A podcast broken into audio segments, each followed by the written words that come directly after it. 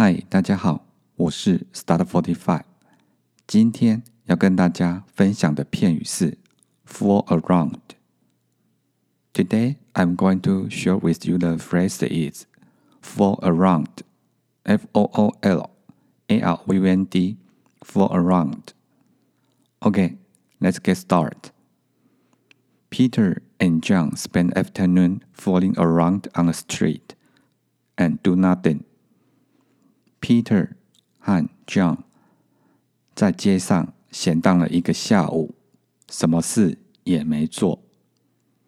Spend 花费，afternoon 下午，fool around 闲荡，or you can say 鬼混，do nothing 什么事也没做。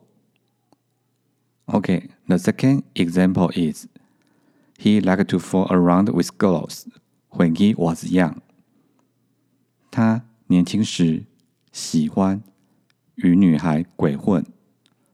Like 喜欢，fool around 鬼混，young 年轻。He liked to fool around with girls when he was young. 他年轻时喜欢与女孩鬼混。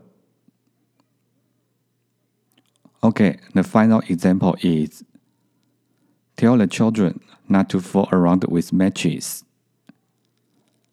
告诉小孩们别玩火柴。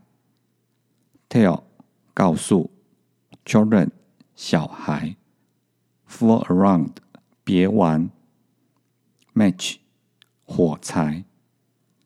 Tell the children not to fool around with matches.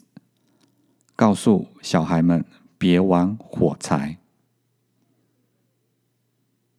Okay, that's all for today. Thank you for listening. Hope you like and have a nice day.